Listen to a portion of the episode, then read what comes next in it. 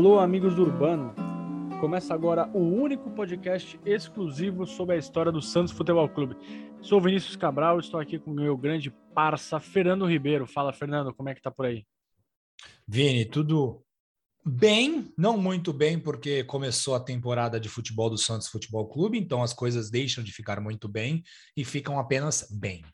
Bem porque temos saúde, porque senão É. já não é nada bem.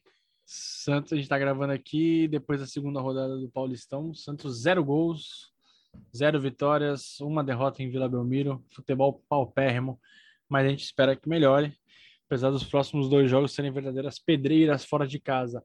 Só que não vamos falar disso, não, Fernando, porque a gente está aqui para falar no, nesse episódio que é o número de número 44 da nossa história. Né? A gente está quase chegando a dois anos de, de projeto. É, nosso primeiro episódio foi foi para o ar dia 28 de abril de 2020, comecinho da pandemia, e na pandemia ainda estamos, e no próximo mês de abril a gente completa dois anos e com algumas novidades que traremos para vocês logo mais. Isso aí, Vini. Antes da gente iniciar a história de hoje, que as pessoas obviamente já sabem qual é o assunto, porque viram no feed, convidamos vocês a acompanhar a segunda série criada aqui pelo Amigos do Urbano, Memórias do Paulistão. Toda terça-feira, Vini, até o fim da primeira fase da competição, vamos relembrar um momento marcante do Santos na disputa do estadual. Já falamos sobre treinadores, falamos sobre os clássicos das praias e falaremos muito mais. Procure aqui no feed os episódios e fique ligado nas nossas redes sociais, arroba Amigos do Urbano, pois lá no Instagram e no Twitter divulgamos todo o conteúdo criado por nós e lançado aqui no seu agregador favorito. E Vini, como o momento é de divulgação, prossegue a venda de um livro escrito por nós, a biografia do Lima, o Coringa da Vila. A obra leva o nome Um Coringa Entre Reis e pode ser adquirida na loja virtual da editora Corner, www.clubecorner.com.br. E Vini, o ouvinte do nosso podcast conta com desconto exclusivo. Basta inserir o cupom Amigos do Urbano tudo junto. Amigos do Urbano, né? Tudo não, junto. é- não é amigos do Urbano tudo junto, o cupom. É, por favor, amigos do Urbano, sem espaços, antes de finalizar a compra. E, Vini, ganha 10% de desconto. Olha só que maravilha. Vale muito a pena em 2022 qualquer tipo de desconto no país chamado Brasil. E Fernando, é, você que tá afim de tirar o, o nosso podcast do Spotify, assim como Neil Young tirou suas canções do Spotify por conta do Joe Rogan, ou você quer manter só pra gente marcar território? Nosso jurídico já está analisando, Vini. É isso, a gente não, permanecer ou não. não compactua com fake news, mas por enquanto a gente fica no Spotify até alguém vir com uma proposta melhor para se de repente exclusivo em outra plataforma. Ah, Então, olha, aí. Passado esse momento aqui que até o, o- o Milton Neves ficaria com inveja, vamos falar do que inter... vamos falar do que, do que interessa, né? Porque é, no ano passado, né, em 2021, muito se falou sobre o aniversário de 50 anos do Brasileirão. É, esse assunto ele, ele alimenta muito tipo de polêmica, né? Porque tem a turma que defende que o campeonato começou em 71, um outro, uma outro, um outro pessoal entende que o futebol brasileiro já tinha criado uma competição nos anos 50, que é o que a gente vai falar aqui hoje, é, dentro de um contexto, né? A gente precisa entender qual é o contexto dos anos 50, 60 e 70 e por que, que o campeonato era daquela maneira. Tem muito clubismo envolvido, a imprensa é extremamente clubista, todo mundo puxa é, a sardinha para o seu lado. Os torcedores dos times que ganharam de 59 a 70 afirmam que o Brasileirão se iniciou naquela época, quem não ganhou nada naquele período tende a desqualificar a Taça Brasil e comparar erradamente né, com a Copa do Brasil. Com o Atlético Mineiro campeão em 2021, depois de 50 anos de jejum, o assunto ficou ainda mais em evidência, né? até porque foi o Galo que ganhou o campeonato de 71. É, essa polêmica, para mim, é aquela, daquele, daquela leva de polêmicas vazias, mas sempre cabe explicar, né? Porque tem, às vezes tem, tem uma pessoa que está desavisada e é bom a gente contar o que aconteceu. Então, por isso, a gente vai explicar um pouquinho do que foi a Taça Brasil de 59 e, claro, a gente vai repassar a campanha do Santos, né? Que foi o primeiro representante paulista nas competições nacionais interclubes. E para brilhantar ainda mais o episódio, a gente pediu a ajuda de dois experts no assunto. Antônio Matos, que é jornalista e delegado de polícia, autor do livro Heróis de 59, que narra a história da conquista da primeira Taça Brasil pelo Bahia. Esse livro foi lançado pela editora Solis Luna. É uma baita dica cultural, vale muito a pena conhecer essa leitura. O outro convidado é um velho conhecido de vocês que escutam Amigos Urbano, Wesley Miranda, um dos principais, a minha cachorra, um dos principais pesquisadores da história do Santos, conhecido como o Mago dos Vídeos e um dos idealizadores da Asofis, Associação dos Pesquisadores e Historiadores do Santos Futebol Clube. E Vini, antes da gente começar, a gente tem que explicar a nossa posição. Nós, aqui do Amigos do Urbano, momento editorial, Vini, reconhecemos que a Taça Brasil é, sim, o início dos torneios que apontam o campeão brasileiro a cada ano. Não nos prendemos a nomenclaturas de competições. Afinal, desde 1971 existiram diversos nomes para o principal torneio de clubes no Brasil: Campeonato Brasileiro, Copa Brasil, Taça de Ouro, Copa União, Copa Campeonato Nacional, entre outros. Exatamente, Vini. E assim, a gente tem que lembrar que o Brasil da primeira metade do século XX parecia muito maior do que hoje. É, e não, né? No, nós somos muito ruins de matemática, mas de geografia não. O território do Brasil não se comprimiu na segunda metade, mas o avanço da aviação comercial, a evolução da engenharia automotiva, além da melhoria na qualidade das estradas, e facilitou os processos de deslocamento entre os estados. Antes, para o Clube Paulista, era bastante oneroso disputar, disputar partidas no Sul ou no Nordeste tanto que eram organizadas excursões para esses extremos do país, sempre com boa quantidade de jogos a serem disputados, porque assim valia a pena financeiramente essa viagem. Essa dificuldade de locomoção sempre foi um entrave para a disputa realmente nacional entre os clubes de futebol. É difícil afirmar se havia o interesse dos clubes em criar uma competição que os colocasse em confronto contínuo. Afinal, os campeonatos estaduais eram um sucesso naquela época. O torneio Rio São Paulo, que foi organizado pelo Jornal dos Esportes, foi uma das primeiras experiências interestaduais que realmente se tornou duradoura e rentável. Que a gente tem que lembrar. As bilheterias eram a principal fonte de receita dos clubes naquela época, então a gente avaliava, a gente não, porque eu não vivia nessa época, mas era avaliado um sucesso ou não de uma competição pela quantidade de público que ela atraía aos estádios. Exato. E os debates sobre essa competição para definir o campeão brasileiro, eles, eles começaram de maneira mais forte na década de 50. Em 1948, por exemplo, o Colo-Colo, né, o clube chileno, organizou uma competição entre todos os campeões nacionais da América do Sul e o representante do Brasil foi o Vasco, que tinha sido campeão carioca um ano antes. E a gente já aciona aqui pela primeira vez o Antônio Matos, né, que é o pesquisador que vai falar sobre o Bahia, que vai comentar sobre esse processo da criação da Taça Brasil. Da Taça Brasil de 1959 foi o primeiro campeonato brasileiro interclubes.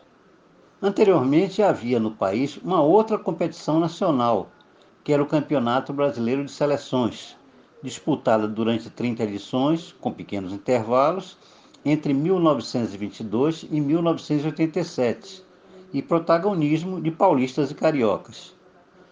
Embora pensada desde 1952, quando a FIFA autorizou a antiga Confederação Brasileira de Esportes a organizar um campeonato nacional de clubes, a Taça Brasil somente começou a sair do papel em 1955, no Congresso Nacional das Federações de Futebol em Belo Horizonte e oficialmente efetivada em 1959, na gestão do presidente João Avelanche. O sucesso da Copa dos Clubes Campeões Europeus, atualmente chamada de Liga dos Campeões, acelerou o processo de construção de uma competição semelhante na América do Sul. E com isso, uma maneira de definir qual era o clube campeão do Brasil tornou-se cada vez mais relevante, né? Imagina, você vai ter uma Libertadores, você precisa definir, bom, quem vai do Brasil? Não vai ser o time com a camisa mais bonita, ou com o jogador mais bonito, até porque seria o Santos, né? Os jogadores do Santos são mais bonitos, a camisa do Santos é mais São, bonita. Desde André Belezinha. Desde André Belezinha. E outra importância em ser campeão do Brasil era pelos cachês em partidas disputadas no exterior.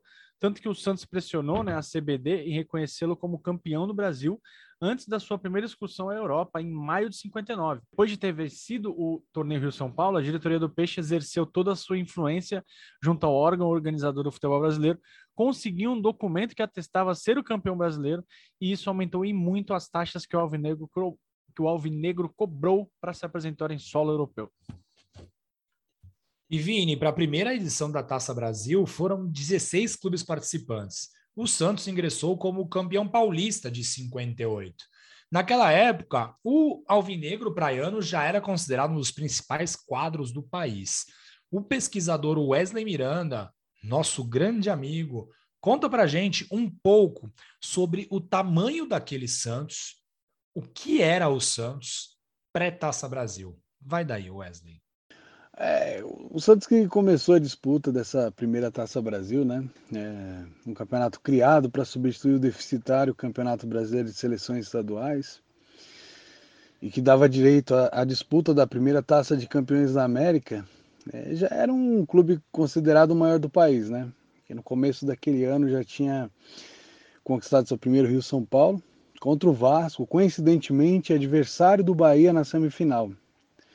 Outra belíssima equipe do, do goleiro Barbosa, né? Pois então, o Santos já vinha de uma surpreendente excursão europeia, a primeira da história do clube alvinegro, e tinha deixado uma ótima impressão no velho continente. E entre os mais famosos participantes da Taça Brasil, Vini, a gente pode destacar o Atlético Mineiro, o Atlético Paranaense, que na época não tinha aquele H, que eu não sei onde fica, Vini, o Grêmio, o Esporte, o Vasco e além, obviamente, dos finalistas Santos e Bahia. Foram três fases de disputa, todas no formato eliminatório, o famoso mata-mata. Na primeira, foram criados quatro grupos: o grupo do Nordeste, o grupo do Norte, o grupo do Leste e o grupo do Sul. Alguns contavam com quatro equipes, outros com apenas três. Desses grupos saíram quatro vencedores: Bahia, Esporte, Grêmio e Atlético Mineiro. Na segunda fase, o Bahia eliminou o Esporte e o Grêmio bateu o Galo. Então, chegava a terceira fase da competição, que era chamada de fase final. Os sorteios colocaram Vasco e Bahia de um lado, Santos e Grêmio de outro. O primeiro jogo do Santos, Vini, por uma competição nacional de clubes, foi disputado na Vila Belmiro, em 17 de novembro de 1959. O Jair Rosa Pinto foi o jogador que marcou o primeiro gol do Santos em competições nacionais e o Peixe bateu os gaúchos por 4 a 1. O Jair marcou mais um, Coutinho marcou outro e o Urubatão completou o placar. No jogo de volta, oito dias depois, um empate sem gols no Estádio Olímpico de Porto Alegre selou a classificação do Santos para a final. É, imagina a recepção da torcida né, para esse campeonato, né, cara? Devia ter uma expectativa bem grande. Pena que a gente não estava vivo para ver de perto esse chocolate que o Santos deu no Grêmio. Aliás, 4 a 1 um dos últimos dias que a gente foi feliz na vida, hein? Santos 4, Grêmio 1, Grêmio 1 nas quartas de final da Libertadores de 2020. 2020, né? 20. 20 é, a final foi 21, mas é, esse jogo, esse jogo foi em 20 ainda. Esse jogo, esse foi, jogo em 20, foi 20. Contra o é. Boca, acho que foi em 21. Isso, foi no comecinho de 21. O adversário do Santos foi conhecido depois de um jogo de desempate. O Bahia surpreendeu e venceu o Vasco em pleno Maracanã. Na Fonte Nova, o time Cruzmaltino ganhou e forçou a realização de mais uma partida para definir o finalista. Esse jogo aconteceu novamente na Fonte Nova, dois dias depois da, da segunda partida, e o Bahia venceu com gol do Léo e garantiu a vaga no seu primeiro campeonato nacional. O Bahia chegou na final, um feito e tanto, né? Porque a gente pensa que hoje o futebol ele é completamente ele é desigual, né? A, gente, a força do futebol, a gente, até o pessoal do Nordeste, vou até mandar um abraço aqui pro meu amigo Leco, que torce pro Bahia, e com certeza tá ouvindo esse podcast. E o pessoal chama os times daqui os times do eixo, né? É os times do Rio, São Paulo, Sul, Minas, onde está a maior parte do dinheiro né, do campeonato. E para um time do Nordeste, ainda mais esse formato agora, Fernando, de pontos corridos, é muito difícil, né, cara? Porque você, no mata-mata você tinha um fator eliminatório. Você Momento, pegar, sim. Você podia um pegar. Ruim, né? É, você podia pegar, sei lá, Flamengo e, e Vitória. O Vitória vai, ganha o jogo no Barradão e chega e empata no Maracanã. Ou Bahia ganha ganha lá na Fonte Nova do Grêmio e empata no, no, na Arena. Então era Sim. totalmente possível. Agora, com um campeonato de 38 rodadas, sendo que o, o Bahia joga com o Santos na Fonte Nova, aí tem que vir para o Sul enfrentar o Inter, aí depois volta para jogar contra o Flamengo na Bahia, desce de novo para vir jogar contra o Palmeiras. É, uma tormenta para os times do, do Nordeste, né? Então, e a grana deles é mais curta. E você imagina que, que nos anos 50 também existia uma diferença, né? Tanto que o Bahia não era favorito para o confronto contra o Vasco, muito menos contra o Santos, e foi lá e beliscou a taça. Se, se a gente reclama do calendário atual do futebol brasileiro, é porque a gente não viveu na década de 50 e 60, né? O Paulistão era em pontos corridos e ele era disputado somente no semestre do ano. Em 59 ele teve 38 rodadas, como brasileiro atual. No meio disso, o Santos ainda teve uma excursão para a Europa e para alguns jogos aqui na América, contra times da América do Sul, aqui pelo continente inteiro. A gente já falou sobre esse, essa viagem do Santos para a Europa no episódio 4, está disponível no nosso feed. O Santos disputou naquele ano 99 partidas. Entre o primeiro e o segundo jogo da, da final da Taça do Brasil foram 20 dias. Nesse período, o Santos jogou cinco partidas do Paulistão. Olha o caos. Isso, e reta final do Paulistão com bastante pressão, Santos e Palmeiras se batendo lá no campeonato para brigar pelo título. A grande final entre Santistas e Baianos, Vini, foi marcada para os dias 10 e 30 de dezembro. Primeiro jogo na Vila, segundo jogo na Fonte Nova. Foi, então, em uma quarta-feira à noite, que os dois clubes iniciaram a disputa pela primeira Taça Brasil. Nesse primeiro jogo, o Santos jogou com Manga no gol, Getúlio Urubatão, Formiga e Dalmo, Zito e Jair, Norval Coutinho, Pelé e Pepe. O Lula era o treinador. O Bahia, naquela noite, jogou com Nadinho no gol, Leone, Henrique, Beto e Vicente, Flávio e Bombeiro, Marito, Alencar, Léo e Biriba. Meu, esses apelidos são os mais legais. Uma pena que agora o Biriba teria um nome composto e é. E seria chamado só entre os amigos dele de Biriba e não no Brasil inteiro chamado de Biriba, né? Sim, uma mas a gente, ainda bem que a gente tem o Patati, né? Mas o Bombeiro, ele jogou uma ducha de água fria no ataque Santista, né? É, meu Deus do céu. E o treinador, Vini, era o Geninho, mas não aquele que você sempre critica quando pode. O Pelé abriu o placar para o Peixe com 15 minutos, mas o Biriba, olha aí, Vini, igualou aos 26. O Alencar surpreendeu a todos e colocou os baianos em vantagem com 12 minutos do segundo tempo. O Pepe, de pênalti, restabeleceu a igualdade aos 32 do segundo tempo, e quando tudo parecia que a partida terminaria com empate, o Alencar marcou novamente a um minuto do fim. E assim, Vini, nossa, o time do Santos é muito poderoso, é o melhor time do Brasil, quiçá do mundo. Nesta partida não foi. Os jornais relatam que o tricolor baiano foi muito superior e mereceu a vitória. E não são jornais da Bahia, são jornais daqui do estado de São Paulo. É, é importante frisar isso, né? Porque tem muita mística né, em torno do Santos. Óbvio, o Santos conquistou o direito a ter essa, essa toda essa aura em volta, mas tinha dia que o adversário dominava, tinha dia que o adversário era melhor e foi o caso desse, dessa noite na Vila Belmiro. 20 dias depois, a Fonte Nova estava lotada né, para comemorar um possível título do Bahia. Imagina a expectativa da torcida do Bahia, que sempre é uma torcida muito calorosa. Né? É, o público estimado de 40 mil torcedores assistiu ao jogo naquela noite de terça-feira e viu de perto aquele time do Santos que, joga, que adorava jogar pressionado, né? E, e era uma situação que o time se sentia confortável e isso ficou provado logo aos sete minutos, quando o Coutinho abriu o placar. Aos 28, o Pelé aumentou e definiu a vitória do Santos, né? 2 a 0. Não teve festa na Fonte Nova e uma nova partida teve de ser disputada. E aí foi quando começou a confusão, né, Fernando? Porque o Santos alegou essa a, a impossibilidade de desmarcar as finais do Campeonato Paulista e também dispu as disputas de amistosos no exterior e pediu adiamento sucessivas vezes, né, desse, desse jogo, dessa revanche é, da final contra o Bahia. Depois de muitos contratempos, a partida foi, foi marcada para o dia 29 de março, três meses depois. Né? O jogo foi 30 de dezembro, 29 de março, passou Réveillon, passou Carnaval, Carnaval. passou um monte de coisa, o jogador ali já estava você perde ritmo, né? Pô, se a gente reclama da Copa do Brasil de 2015, que o Santos demorou 15 dias para jogar o jogo contra o Palmeiras, você imagina três meses, né? Esse jogo, remarcado para o dia 29 de março, foi disputado em campo neutro, o Maracanã. Nessa excursão, Fernando, que, que citei anteriormente, o Santos fez 10 partidas em três países diferentes da América do Sul, chegou no Brasil, descansou pouco e estreou no Torneio São Paulo. Um empate sem gols contra o Palmeiras.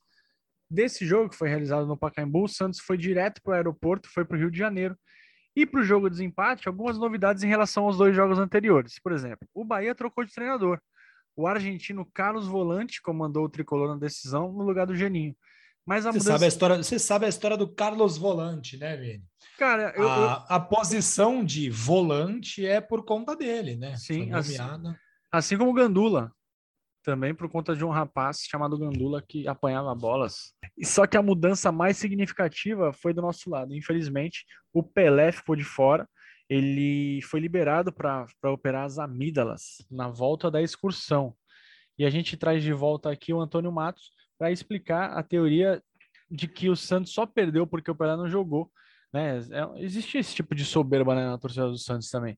Não só na torcida, né? Na torcida e na diretoria. Vamos ouvir o que o Antônio Matos tem a nos dizer. Já consagrado na época como melhor jogador de futebol do mundo, Pelé só desfalcou o Santos na decisão da primeira Taça Brasil contra o Bahia no Maracanã em 29 de março de 1960, na derrota por 3 a 1 quando foi substituído pelo também extraordinário Pagão. No primeiro jogo, em 10 de dezembro de 1959, na Vila Belmiro, quando o Bahia surpreendeu o Santos vencendo por 3 a 2, Pelé jogou sim os 90 minutos e marcou um gol, inaugurando o placar. Na segunda partida na Fonte Nova, 20 dias depois, na vitória do Santos por 2 a 0, Pelé também atuou. E mais do que isso, foi o melhor em campo e fez o segundo gol santista. A ausência de Pelé na finalíssima diante do Bahia, no Rio, entendo como excesso de confiança do Santos, pois o rei, levemente machucado, poderia jogar, mas foi liberado pelo clube para se submeter a uma cirurgia de amígdalas, essencialmente eletiva, na Santa Casa de Santos. Dizem que mãe Ludovina, moradora de São Vicente e conhecida pelos poderes sobrenaturais, teria dito ao então técnico Lula manifestada por entidade chamada de O em meio a uma consulta espiritual, que o Santos seria campeão brasileiro, com ou sem Pelé. Errou Ludovina, deu Bahia. A certeza do título é tão grande que o presidente Atier Jorge Cury, antes da decisão, já se articulava para inverter o mando de campo dos jogos com São Lourenço de Almagro, campeão argentino de 1959 e já definido pela Comebol como primeiro adversário do campeão brasileiro na Taça Libertadores de 1960. Mas não foi só a autoconfiança responsável pela derrota santista. Além do Bahia possuir um bom time e ser bastante competitivo, o elenco santista desembarcar exausto de volta ao país às vésperas da finalíssima da primeira Taça Brasil, após uma longa e desgastante excursão de 33 dias em gramados na América do Sul. E aproveitando no pique, a gente fala também sobre esse salto alto da diretoria Santista. É, quem fala sobre salto alto da diretoria Santista é o nosso brother Wesley Miranda. Mas, no entanto, apesar de todos os pesares, pelos relatos, parece que a própria diretoria deu um salto alto, agendando a excursão do começo dos anos 60 já para o começo de janeiro. Como se o Santos fosse resolver a parada em dois jogos e a gente sabe que não foi bem isso que aconteceu, né? E Vini, uma partida bastante conturbada, o Bahia foi mais eficiente e venceu o Santos por 3 a 1. O Coutinho abriu o placar para o Santos aos 27 minutos de jogo, mas 10 minutos depois o Vicente igualou para os baianos. Com menos de um minuto do segundo tempo, o Léo virou o jogo para o tricolor. Na ânsia de buscar o um empate, o Santos teve dois jogadores expulsos. O Getúlio foi excluído por reclamação e o Formiga por um jogo violento, uma falta bem agressiva, vamos dizer assim, que ele cometeu no Alencar. Com dois jogadores a menos, o Santos não mais ofereceu resistência e acabou sofrendo o terceiro gol, que foi marcado pelo Alencar.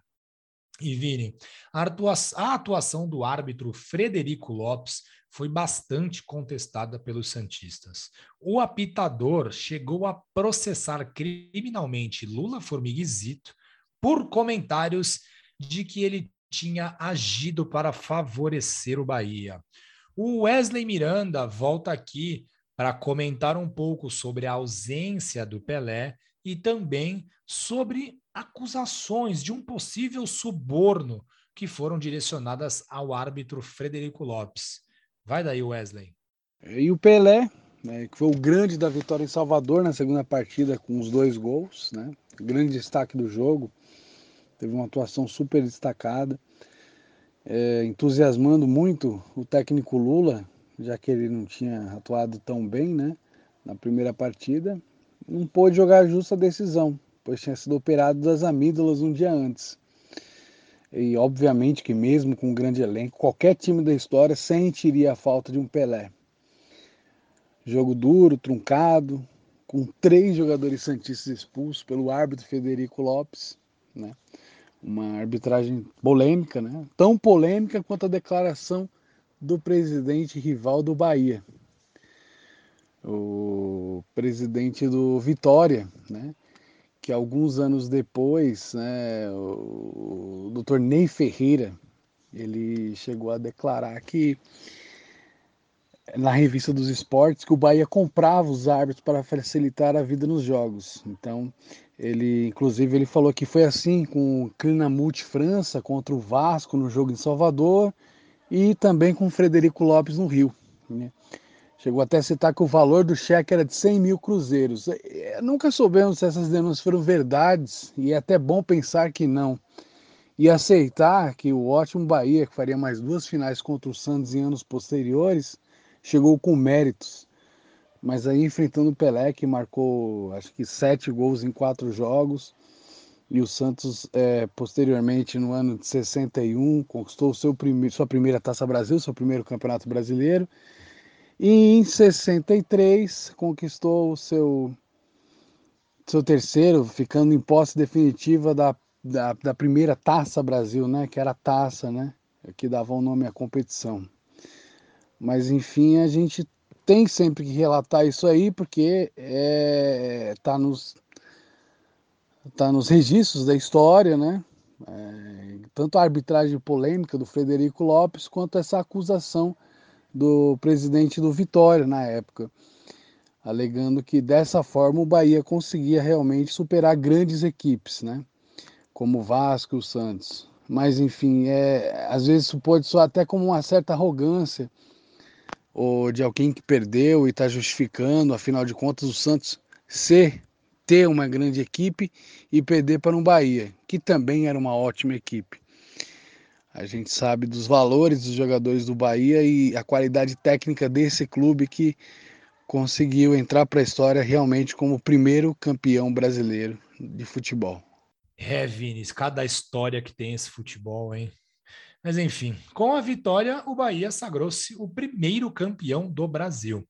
O título foi de grande importância para o clube e também para o povo baiano.